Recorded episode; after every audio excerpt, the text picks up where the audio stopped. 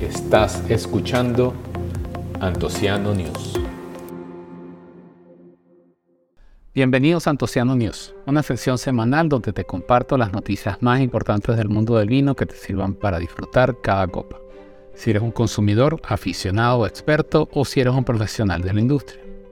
Mi nombre es Gilberto Pagua, creador de la Casa de Antociano, y esta edición corresponde a la semana del 6 de febrero de 2023 al 12 de febrero de 2023 y se publica el 13 de febrero. Espero que esta información sea de mucho valor para ti. Si deseas tener un resumen con los enlaces de las noticias que voy a compartir hoy, lo puedes recibir por correo o directo en tu teléfono por WhatsApp. Solo tienes que ir al enlace principal que te comparto en mi bio, en la descripción o en el texto donde sea que estés viendo o escuchando este, este episodio. Hoy estaremos hablando de la solidaridad con los viñateros de Itata, las actividades de vendimia en Uruguay, el fallecimiento de una leyenda del vino de Sudáfrica y el mejor nuevo sommelier del mundo. Y antes de comenzar con la primera noticia, quiero darte las gracias por los comentarios y sugerencias que he recibido por diferentes medios a este proyecto que estoy comenzando. Estoy muy contento de la receptividad que ha tenido y esto apenas inicia. Yo sé que hay mucho espacio para mejorar y espero lograrlo con tu apoyo. ahora sí, comenzamos con la primera noticia. La primera noticia vamos a hablar sobre la solidaridad con los viñateros de Itata. Esta la tomé de la, el portal de noticias que se llama WIP, Wine Independent Press, de la comunicadora y sommelier Mariana Martínez. Ella hizo una publicación donde hizo una recopilación de diferentes actividades que se han organizado en solidaridad con eh, los incendios que mencionamos en la edición pasada de Antociano News. Aquí hay, pueden encontrar una serie de actividades eh, en apoyo. ahí podemos encontrar rifas, podemos encontrar cuentas para hacer donaciones y centros de acopio con diferentes, de, donde detallan diferentes eh, requerimientos que tienen para apoyar a los viñateros del Tata. el enlace lo pueden encontrar eh, y escoger las opciones que ustedes quieran o puedan utilizar para apoyar a los viñateros. Eh, la siguiente noticia, vamos a hablar de la vendimia en Uruguay. Esta noticia o esta información la tomé del perfil de Instagram de la sommelier y comunicadora Gaby Zimmer. Ella se ha especializado en eh, todo lo que tenga que ver con el vino de Uruguay. En este momento, en esta época, estamos en tiempo de vendimia y ella, al especializarse en vino de Uruguay, hizo una recopilación a través de una guía en su perfil en Instagram de las diferentes actividades que han organizado diferentes bodegas. Entonces, eh, si vives en Uruguay o quieres ir de visita o tienes planeado ir de visita y quieres aprovechar la ocasión para eh, visitar una de las actividades de vendimia que se están organizando, puedes aprovechar la oportunidad. La siguiente noticia, estamos hablando del triste fallecimiento de Dave Hughes. Dave Hughes es una leyenda del vino de Sudáfrica, en especial de la zona de Stellenbosch. Él comenzó su carrera en 1968 como gerente de operaciones de una bodega. Luego hizo una gran cantidad de actividades en torno al vino de Sudáfrica. Entre ellas fundó el Cape Wine Academy, con el que miles de sudafricanos eh, se capacitaron sobre el vino de Sudáfrica y pudieron ser eh, multiplicadores este, este, de este tipo de vino creó, la Nerburg Auction en 1975. Fue considerado por muchos años como una de las subastas más importantes y más prestigiosas del mundo del vino. También fue honorario de la Asociación Pinotage y fue autor y coautor de más de una docena de libros, entre ellos el Diccionario del Vino Sudafricano y el libro completo del vino sudafricano. Pasa sus restos. La siguiente noticia, bueno, tiene que ver con algo que sucedió ya terminando la semana, que fue el concurso mundial de sommelier, que se realiza cada cierto tiempo. Ahí fue seleccionado Raymond Thompson eh, de Lituania eh, para eh, como el mejor sommelier, nuevo mejor sommelier del mundo. para que tenga un poco idea, me voy a, a, a expander en este tema. Fue el concurso mundial de sommelier se dio entre el 7 y el 12 de febrero en París hubo exámenes eh, para los ah, cuartos de final y luego para eh, semifinales.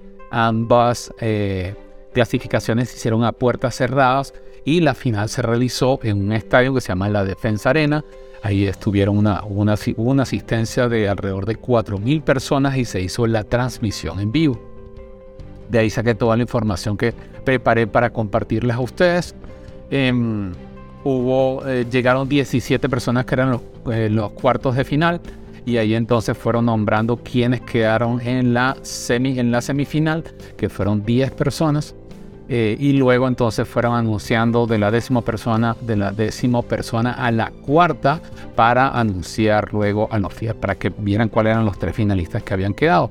Sí se persiguió, fue interesante porque se persiguió mucha decepción cuando mencionaron a la candidata de Francia en el cuarto lugar.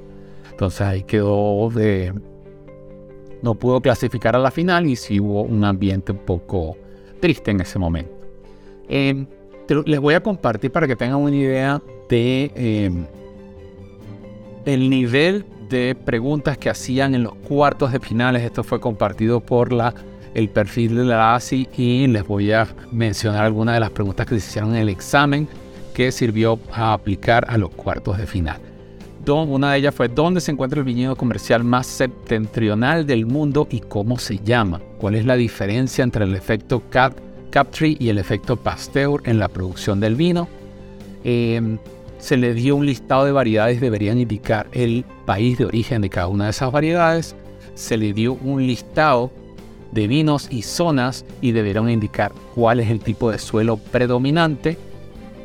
Eh, dio un listado de variedades que nacen de cruces y, y se le mostró el listado de variedades o el resultado de ese cruce. Se puso un listado de variedades que se de las cuales se cruzaron y el participante debió haber hecho el match entre la variedad resultante y sus padres. Eh, también preguntaron qué es Magyoli, que es un vino de arroz coreano, que es el tuac y en qué isla eh, fue producido. Esto es un vino de palma que se realiza, eh, que nace en Borneo, en, que es una isla de Malasia. Eh, cuál es la guarnición típica de, un John Collins. Recordemos que un sommelier no solo debe saber de vinos, también debe saber de coctelería, de habanos, de destilados, de whisky. Entonces, ciertamente hay mucho enfoque en el vino, pero también hacen preguntas sobre otros aspectos.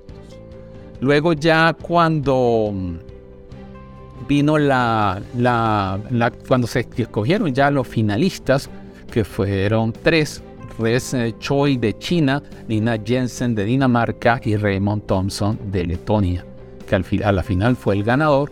Esto fue un, sin duda una final inédita porque cualquiera de ellos que ganara eh, iba a ser la primera vez que su país iba a obtener el título de mejor sommelier del mundo.